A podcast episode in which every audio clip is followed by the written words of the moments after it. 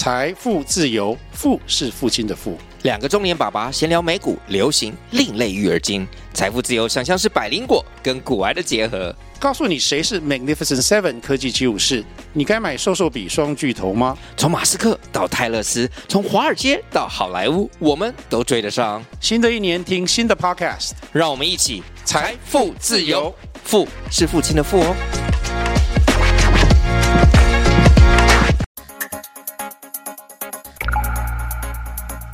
大家好，我是浩中，我是威力，欢迎收听冰角新闻。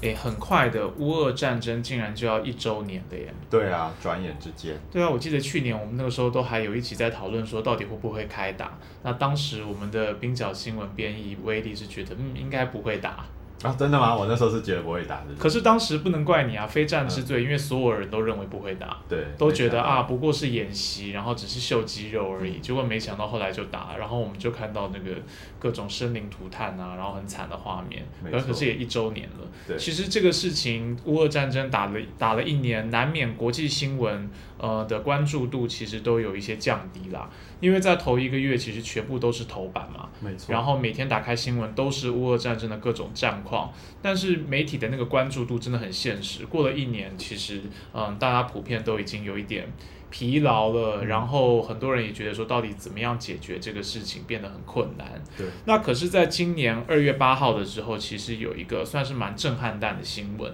就是美国的资深记者嗯，Seymour Hersh，他在他自己的一个算是部落格啊，一个订阅平台，等一下我们会介绍哈，他在这这一个自己的平台上揭露了去年九月北溪天然气管线的爆炸事件，然后他有他自己的消息来源说，其实是由美国总统拜登下令。然后由美国海军潜水员来执行的一场爆破行动。我记得当时这个爆破新闻出来的时候，其实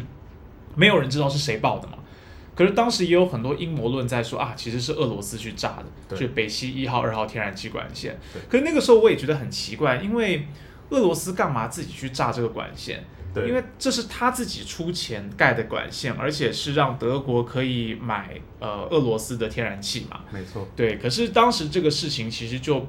变成一个罗生门啦，然后也没有任何证据显示说到底是为什么这两个天然气管线会忽然爆炸。那 Hersh 他引述了不具名的资料来源，根据他的报道呢，呃，这个人他参与了二零二一年十二月一场在华盛顿的会议，这场会议就是在讨论整个爆破行动。那 Hersh 他就描述，在美国佛罗里达巴拿马市海军潜水与救援中心受训的潜水员。他们利用六月北约在波罗的海的例行演习，有一个二零二二年波罗的海行动。那在这个行动当中埋下了爆裂物，之后直到二零二二年九月二十六日，用遥控的方式引爆了之前埋好的炸弹。那在 Hersh 的报道当中还表示，挪威也参与了整场行动，包含挪威的海军的巡逻机，它在海上放置的引爆炸弹所需要的声纳浮标，可以说是挪威配合美国去执行整场。的行动，那报道就表示说，华盛顿当局他从二零二一年下半年开始就计划了整场行动，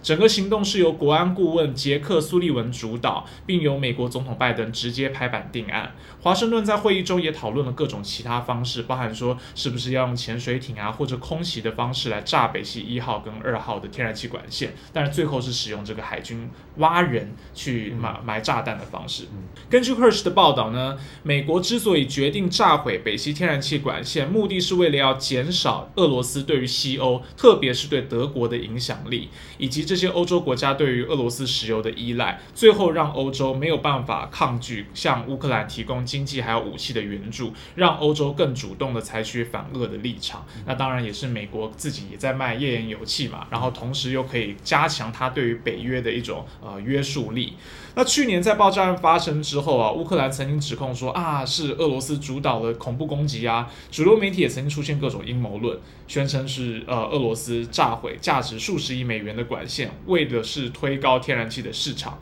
让这个价格啊呃飙高，市场混乱。那俄罗斯当然是否认嘛，那他就说美国才是北溪管线被炸毁的受益者啊，因为如果没有办法从俄罗斯进天然气的话，那德国的这个能源需求当然就是可能就单方面要靠。美国那要求国际要进入调查。那北溪天然气经过的丹麦、呃瑞典跟德国各自其实每个国家都有展开自己的独立调查。那其中丹麦跟瑞典的初步调查都证实其实是人为破坏，但是没有人有办法说到底是谁破坏的。当然，我想这也有政治因素啦，就是你现在这个时候，除非你有百分之百的证据，不然国家为单位启动的调查都很怕你随便讲一个什么哦煽风点火，可能后续的效应都会无法承受。那今天这一集的冰角新闻，我们就想要来讨论一下北极天然气管线爆炸这个其实很复杂的事件，还有特别我们想要介绍一下这次揭露整个新闻的这个 Hersh 他这个调查记者他过往的生平，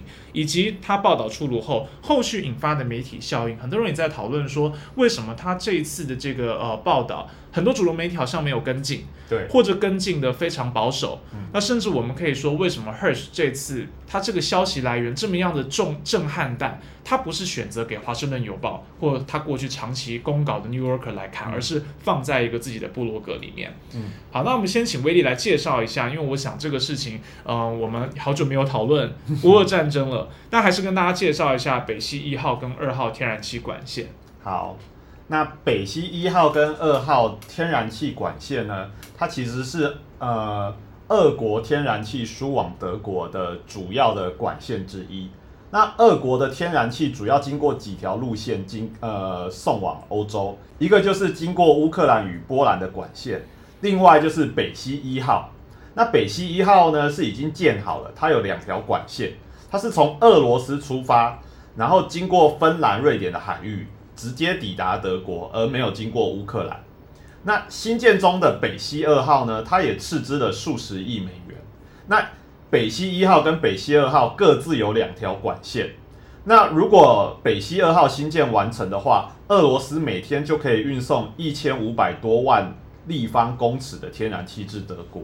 这边打个岔哈，其实这个也跟乌克兰有一点关系，对不对？因为本来如果在没有北溪一号的这个管线的情况底下，其实俄罗斯的这个天然气要输往德国，必须要经过乌克兰。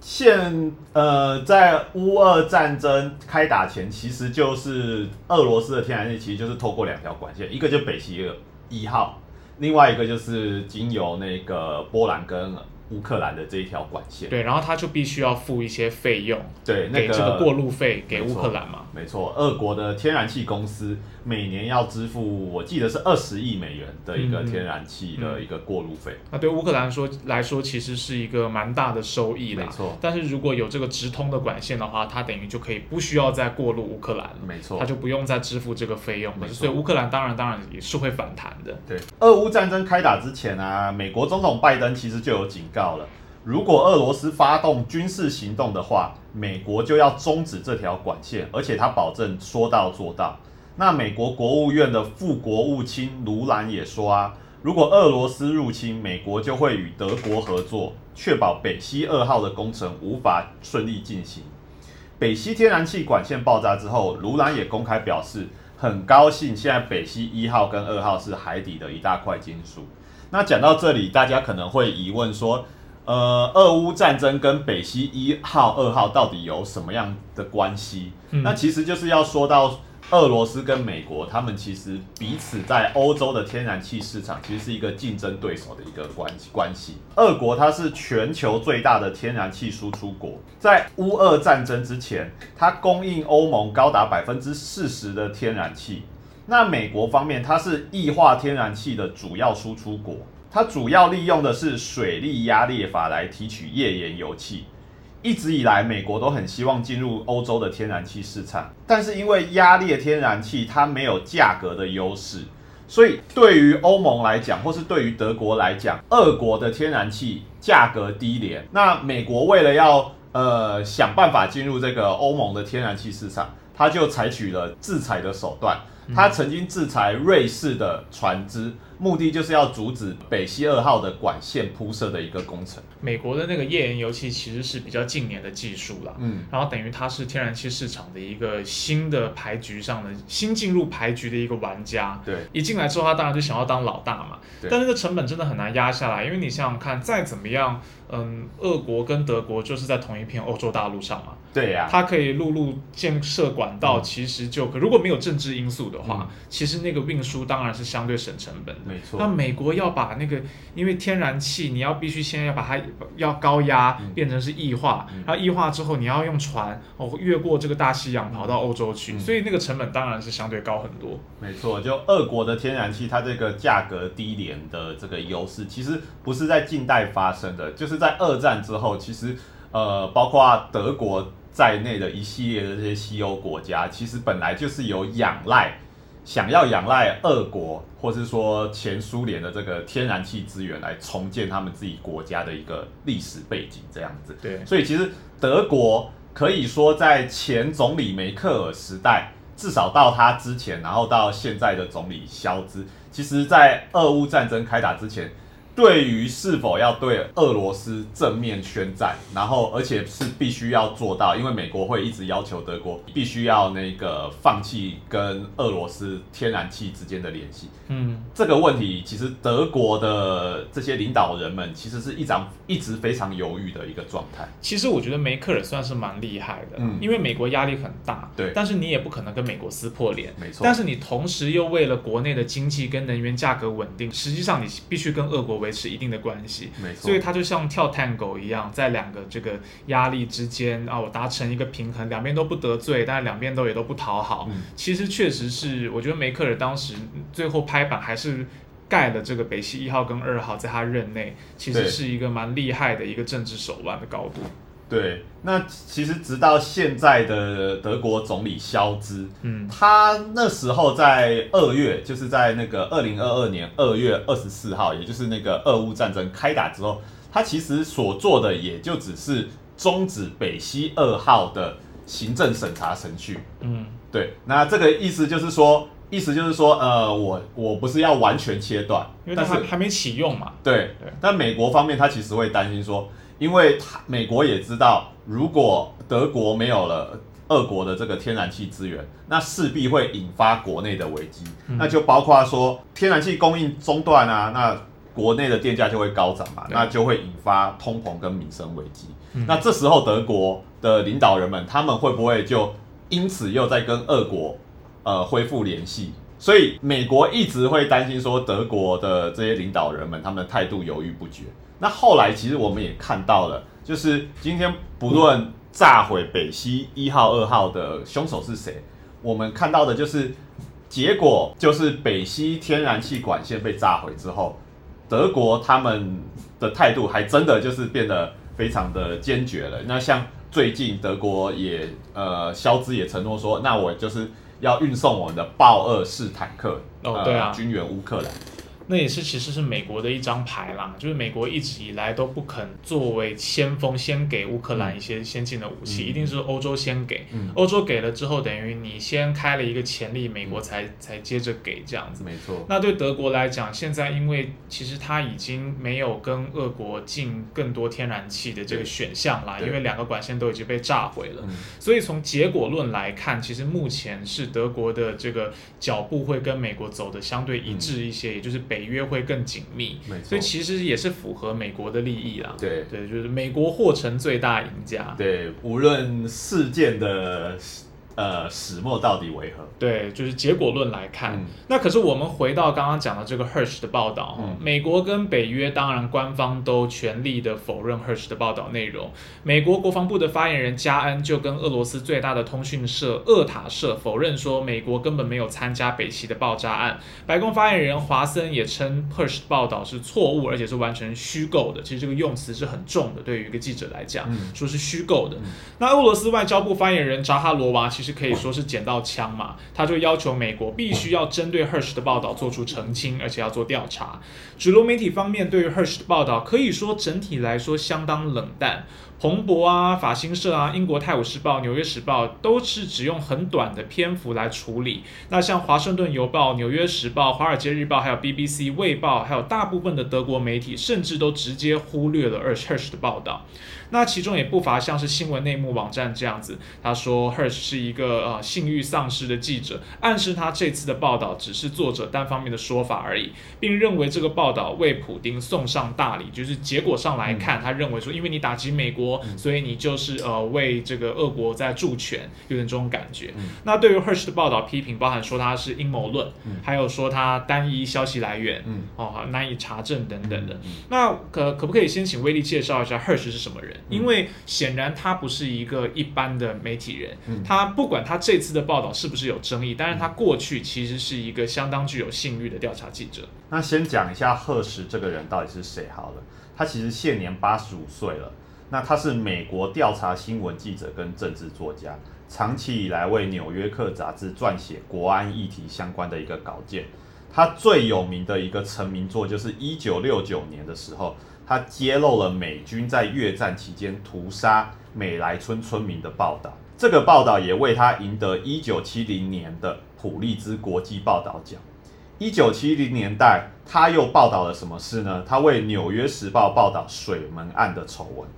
而且还揭露了美国对柬埔寨的秘密轰炸行动。二零零四年，他再度报道美军在伊拉克的阿布格莱布监狱虐待战俘的事件。赫使他的整个职业生涯其实相当的辉煌哦，他两度获得美国国家杂志奖。五度获得美国乔治波克新闻奖，在二零零四年的时候，他又获得了英国的乔治欧威尔奖，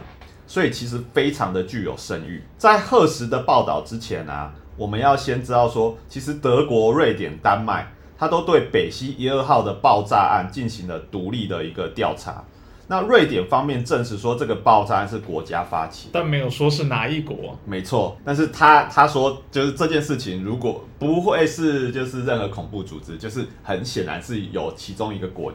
不止一个国家啦，就是某个国家的做这件事情。嗯，那华盛顿邮报它其实也写过报道，它就有引用欧洲官员作为消息来源，指出没有证据来表明俄罗斯是攻击案的幕后黑手，所以至此。其实总结来讲，是国家发起，但又不是俄罗斯。那现到底是谁呢？这个是在赫什报道之前我们所知道的事情。那北溪的天然气管线是哪个国家摧毁的？不是俄罗斯，又会是谁？那攻击的动机为何？其实不管怎么样啊，上述问题如果有任何媒体他去调查而且挖出真相的话，它绝对都会成为占据头条版面的一个重要的国际新闻。对啊，但是我们现在看到，其实主流的。新闻媒体其实反应相当冷淡嘛，我觉得呃原因之一可能就是因为难以求证。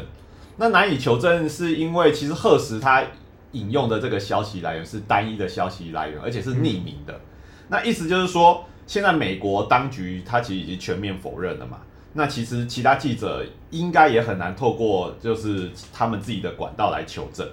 那对于这个单一消息来源的批评啊，赫什在后来接受访问的时候就有说，他觉得他自己其实是一个老派的调查新闻记者啊，意思就是说他很自豪自己曾经在《纽约客》杂志时期接受过非常严格的编辑台的事实查核程序，而且他也有说这次发布的这个报道啊，虽然是在自己的一个新闻报的平台上面发布的，但是。以事实上也经过《纽约客》杂志的事实查核员的一个检证程序。那赫什有说啊，他自己的原则是他从来不会讨论消息来源。其实不只是赫什啦，呃，应该大部分的调查新闻的记者，如果是采用匿名消息来源的话，其实相对来讲都会保保护所谓的那个内幕吹哨者，有这样的一个原则。对啊，对记者来讲，一方面是保护吹哨者，但比较功利一点来讲，也是保留我自己的这个新闻线啊。因为如果我把它公布出来，那不是各家都去写的嘛？对。但如果我有一个独家的消息来源的话，我当然希望维持这个独占性，可以维持越久越好，这样子可以呃增加我在新闻上的某一种这个呃前瞻性嘛。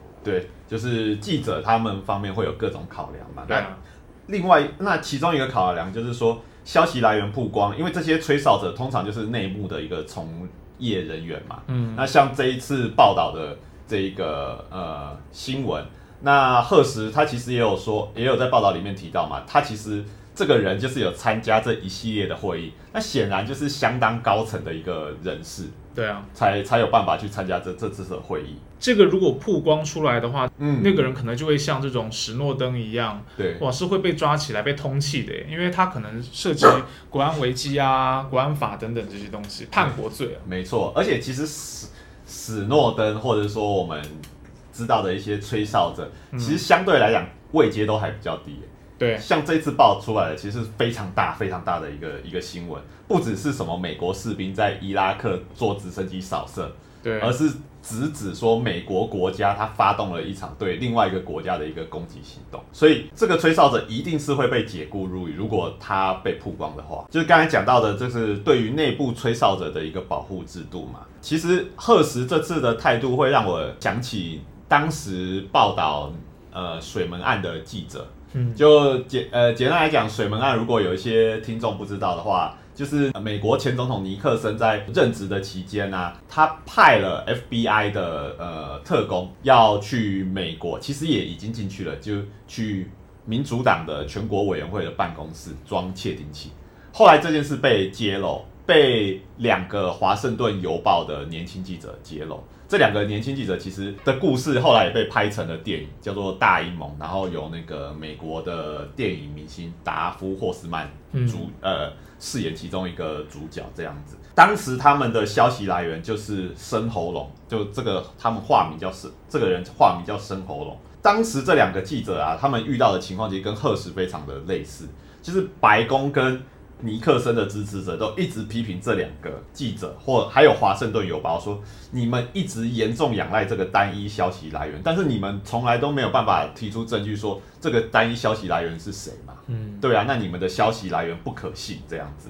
然后就透过这样的方式不断对华盛顿邮报的编辑台施压。但是后来华盛顿邮报的总编辑他们选择的是相信记者。其实这样的消息来源啊，呃，通常是除了记者跟少数人知道以外，也不会透露给太多人知道。嗯嗯嗯，对，那我觉得赫什他的这一次的处境，就会让我想到说，就是水门案的时候，华盛顿邮报的这这两个记者啦。那赫什他自己对于那个他自己的消息来源，当然非常的有有自信，他就觉得说他的内幕知情人士啊，是很忠于自己工作的一个呃业界人士，而且他也不害怕批评自己认为不正确的现象。简单来讲，这是记者梦寐以求的一个消息来源啊。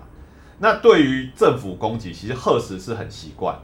因为他说他在揭露美军在伊拉克虐待战俘事件的时候，白宫的时候也说赫什的报道是向墙壁丢垃圾。向墙壁丢垃圾是什么意思？诶，你往墙壁丢，可能丢大便，然后丢垃圾，你就会看有什么东西会留在墙壁上。嗯意思就是说，就是一个妈粪攻击啦，然后看看、看看会对，就是会不会对你白宫啊，或者说对一些那个当局造成一些影响，然后意外就泄露出更多消息。乱枪打鸟，看会不会不小心瞎子摸象，这个打到一只。对，那时候白宫回应那个以前赫什的报道是，就是很不留情面的一个抨击啊。嗯那后来他揭露奥巴马政府追杀宾拉登说法是错误的时候啊，也有国家安全顾问说赫什他就是一个造假新闻的人，但是后来都证明说赫什这些曾经写过的报道都是真实的。嗯所以意思就是说，我其实觉得啊，要我自己断言赫什这次的报道是真是假，我当然没有一个正确的答案，因为我不可能。我们也很难核实啦。对啊，我们无法查查核他的消息来源是是什么，不可能。但是对于就是媒体从业人员来讲，记者的声誉其实都是仰赖他的报道有没有办法经过事实的检核嘛。嗯那像赫什这样一个，他的职业生涯已经有五十年，而且每次写的报道都是非常重大的的新闻，就一定会受到攻击，就是出炉的时候一定会受到攻击，当局的攻击。像即便是像他这样的处境，他其实也都没有被指出，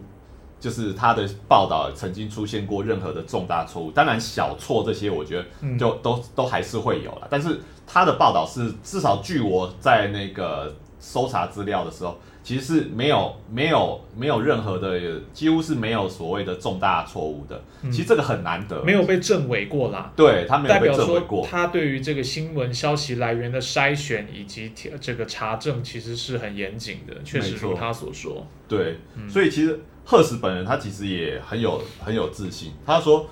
如果你们可以提得出任何证据来反驳我的话，那就欢迎就是媒体同仁们就提出来吧。就提出来吧，他其实也下了一个暂帖，这样。我觉得这次跟水门案这个，如果真要说有什么不一样的话，就是我觉得是媒体环境确实也不同，没错。以及脉络有一个不同，是因为水门案虽然是两个年轻的小记者，但是他当时还是刊登在《华尔街日报》，没错。然后《华尔街日报》本身是有一个机构的信誉，就是机构有我们过去认为说新闻有专业的编辑台，有呃事实查核员。然后，因为呃，一个媒体机构也不是只养你这两个记者嘛，我不可能为了你这两个记者赔上我整间媒体，没错，所以我一定是用整个组织之力，用我历史传统的这个信誉下去帮你背书的话，那我一定会确认这个东西资讯来源是可靠的，确认再三。那人们对于新闻来源的权威性的相信，是来自于这些机构跟品牌的这个信心。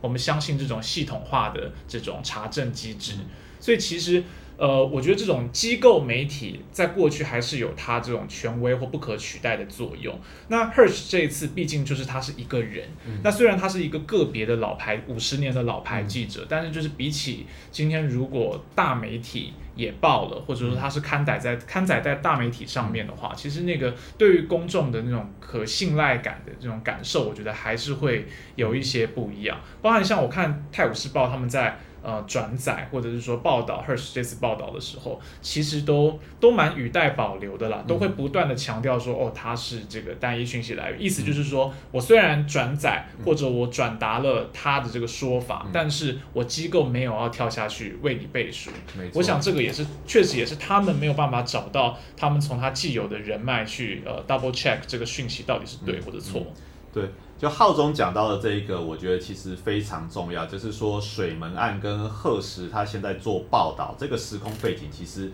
很不一样。那我觉得有一个很不一样的，还有一点就是说，其实我们现在所谓的这些华盛顿邮报、纽约时报这些我们曾经认为是大媒体、很有信誉的这个新闻机构，其实在过去几年以来也不断的被挑战。对这个被挑战，其实也不乏说，就是对于机构本身它所生产的报道的一个真实度。嗯，因为像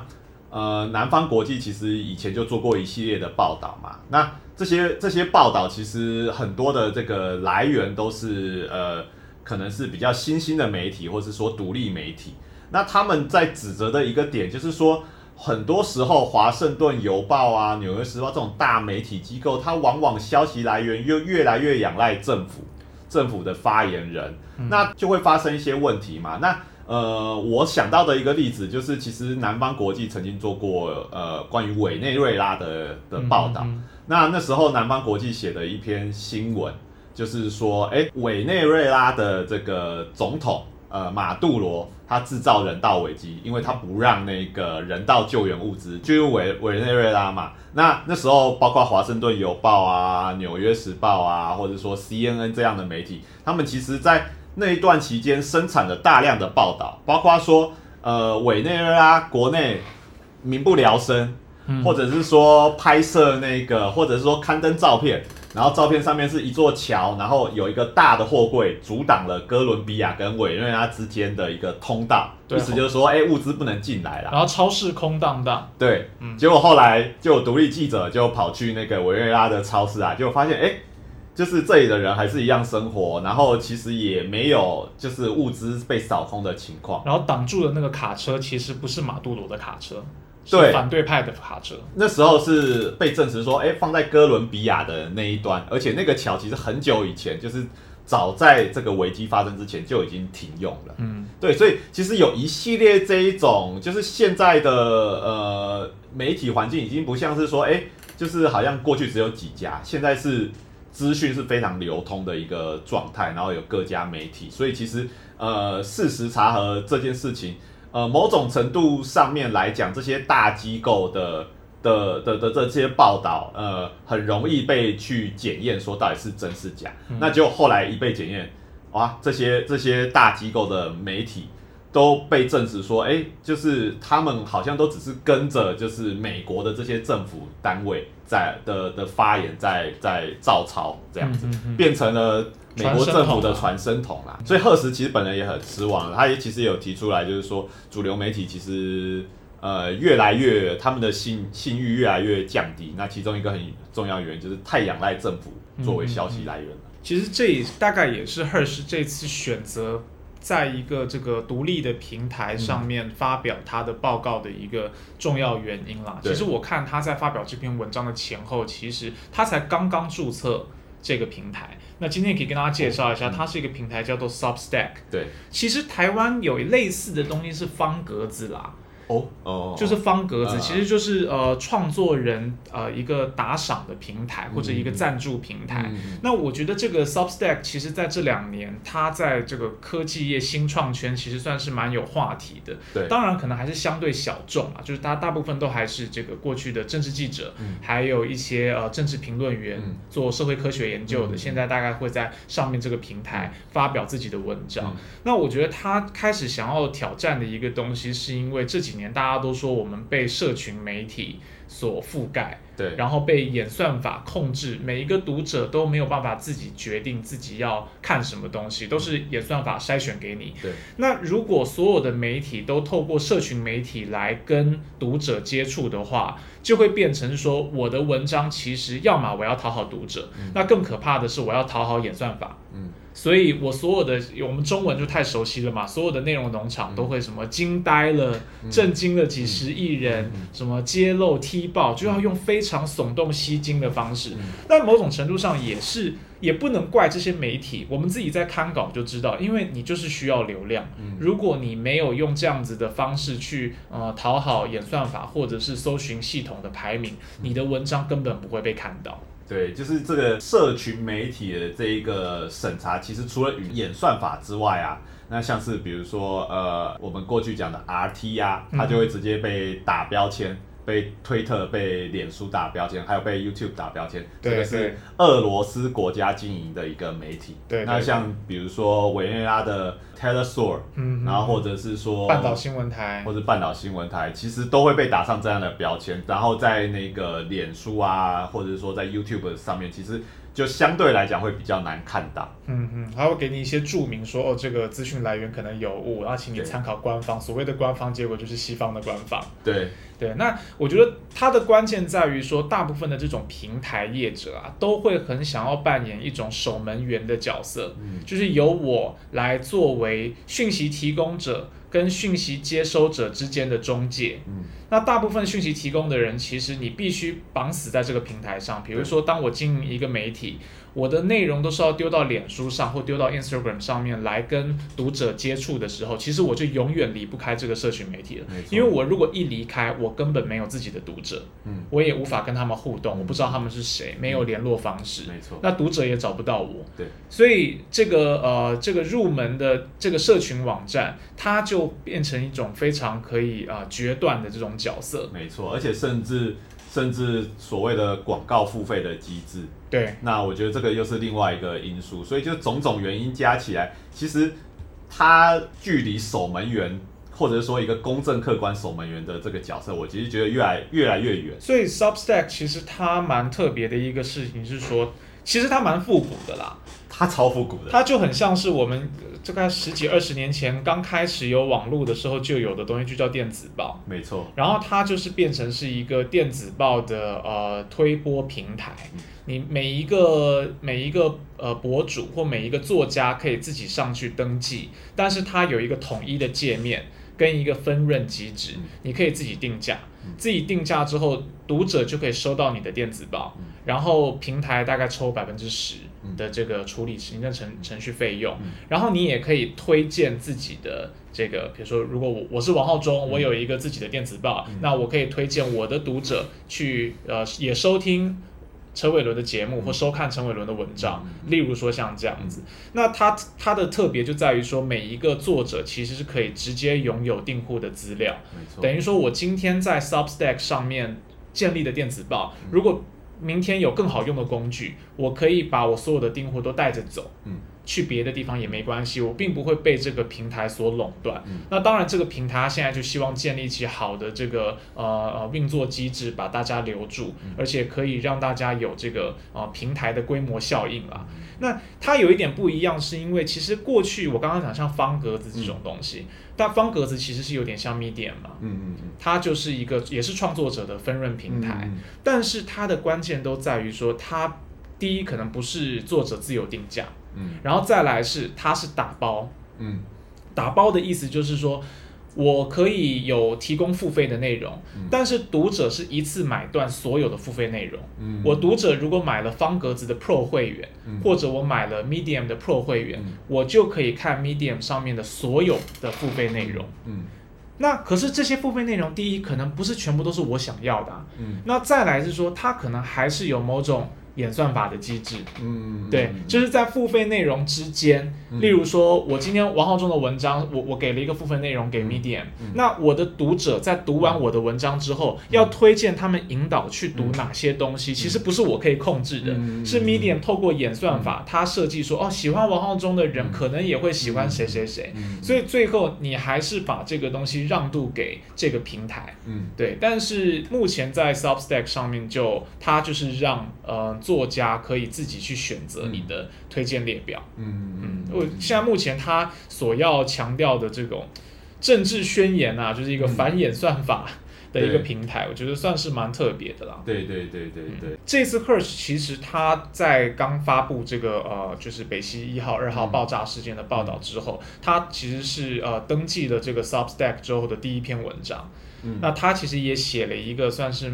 我觉得有点像是推荐，不知道我们接业配哈，呃 他也推荐这个平台啦。当然他是他是鼓励大家来登记他自己。嗯。就是订阅他自己的这个付费电子报，嗯。但同时他也推荐这个平台。嗯。那他讲的就是你刚刚说的，他觉得这个主流的媒体嗯。其实现在已经不太可能去刊登这样子的信息，嗯然后会被筛选，嗯。或者是说呃媒体编辑可能会承受很大的压力。嗯他特别也回顾了一下自己的从业生涯，嗯。他说他一直以来都是一个独立的记者，嗯。给不同的媒体呃公稿，嗯。那曾经也给一些可能名不见经传的媒体写文章这样子，嗯但是他其实觉得自己最自在的。的呃写作时期反而就是那种没有什么写作压力，嗯然后可以自由的跟人接触、跟人互动、获得消息。嗯那他觉得在 Stop Stack 上其实就可以这样子，不用嗯接收来自编辑的压力啊，要说啊你要顾一下跟谁的关系啊、嗯这种。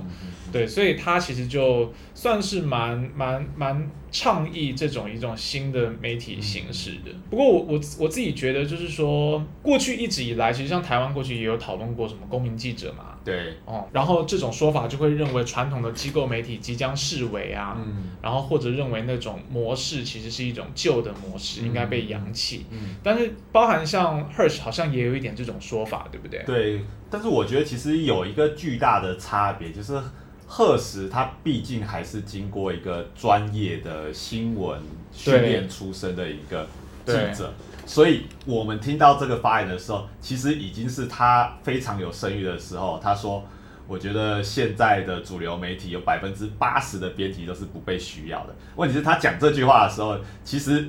他已经经历了主流的训练。对对对，他不是一张白纸，对啊，对，以前我们在讨论公民记者的时候也常讲，因为像新闻系的老师。嗯很喜欢讲独立媒体嘛，嗯然后公民记者，然后很有时候就会举举那个做环境新闻的朱淑娟，说他是一个独立媒体的典范。那当然是，但是他为什么可以拥有这样子的人脉跟权威性以及新闻专业训练？嗯她也是联合报跑出来的啊。没错，所以变得是说，的确，如果你今天是 Hersh 这样子的专业记者，你已经有你查证的能力，而且你已经因为从业五十年累积下来的庞大人脉，嗯有资讯来源。嗯如果你已经有这套资源的话，你当然可以，嗯，说所有的编辑对我来说都是多余的，嗯而且。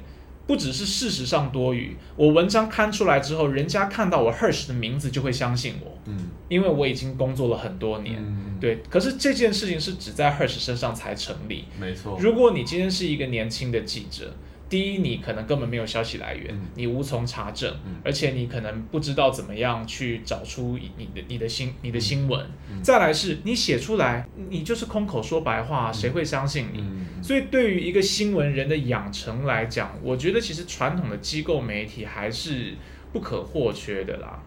对我我我其实一直觉得，就是说，当我们在讨论记者这个工作的时候，呃，可能会有一些人觉得说啊，记者就是孤军奋战，然后就是自己在外面跑新闻。嗯但是其实往往这样的说法就没有看到说，其实记者他的养成，或者是说他的整个工作流程，其实都还是他有他还是有一个社会关系在在那里嘛。对啊，对啊，那我们批评传统的新闻机构，那是因为传统新闻机构的，比如说编辑台对记者的这种权力关系，或者是说呃这些新闻机构跟呃外外部的政治机构，或者是说资本的这些关系，这只是我们批评的点没有错。但是要因此就否认说，哎，就是这些机构存在没有必要吗？嗯我觉得其实对对于我来讲，这答案当然是是否定的嘛。嗯那关键其实还是在于说这个机构或者说整个记者跟编辑他之间的关系，或者说整个新闻团队它的长的样子是什么样子。我觉得这个还是比较重要的一个东西。嗯就新闻，简单来讲，新闻的采访原则、写作原则，对于真实性的考察，这个是不会变的，对啊，这个是不会变的。我们这次讲到 Hersh 这个事情，觉得对于国内的媒体来讲，其实也是一个很大的挑战啦。因为不要讲北七一号、二号了，我们连那个刘文正的死讯都会很难查核。对，所以其实，可是说真的，就查核难度来讲，我觉得可能不能说不相上下啦。嗯，但是就是，其实你也不要觉得刘文正的死讯很容易查核哦，因为其实我觉得现在很多人都在后见之明说啊，你看这媒体就不查证啊。嗯可是你想想看，刘文正的这次说他过世的是夏玉顺，是他的前经纪人，对，已经是权威资讯来源了耶。嗯当然，你说你要 double check 或什么的，你可以用很高的标准，但是以现在的媒体环境来讲，其实你问到他的前经纪人，而且这个前经纪人过去已经很多次。呃，帮他护航，就是很多人乱传说刘文正死了，嗯。那这个夏玉顺就出来说不，他没有死，他已经扮演这个角色很多次了，嗯所以这一次他就是出来不知道发什么疯，那很多媒体就被骗到嘛。对，对，可是所以就是我觉得对大家来说是一个考验啦，就是新闻怎么样查核。我觉得用一个很简单的标准说 A、B、C，你就是应该做到这三项。嗯如果三项都没做到的话，嗯这个新闻就不可信。嗯我觉得这个都太太古板了。嗯因为仔细想想看，如果一定要符合传统教条的这种新闻的呃这些说法的话，那水门案的报道当时可能也不会被相信啊，对啊，它可能也是单一资讯来源啊。对，所以这个其实啊某种方面来讲，其实也相当考验那个编辑呃总编辑他于对于记者的信任，还有他的一个判判断能力。对啊，就是新闻其实是活的啦，嗯所以你只能在既有的条件底下，只能说尽力的查证。嗯可是有些东西就真的是你就查证不来，嗯或者是说你可能就只有孤证而已。嗯那我觉得，那难道这种讯息就不值得被呈现吗？嗯可是我觉得，就是你也必须坦诚，就是你在你在揭露资讯的同时，你必须跟公众清楚交代说，哦，比如说我这就只有单一讯息来源而已，然后我这是匿名的，只有一个人。嗯嗯 Hersh 其实也有做到这件事情。那信与不信，我觉得就是大家自己判断嘛。对对，啊所以对我来讲，赫什的报道除了它本身的事件非常具有重要性跟爆炸性以外，其实我觉得更有趣的，或者说就是我们现在坐在这里讨论滔滔不绝，就是它其实勾起很多就是新闻从业人员从以前到现在一直在讨论的这种新闻伦理的嗯的的问题，这样子。对啊，所以我觉得这个就是整个一连串赫什的报道出现到现在媒体的反应，其实有太多有趣的题目可以去去讨论了。传统的机构媒体一定大受打击啦。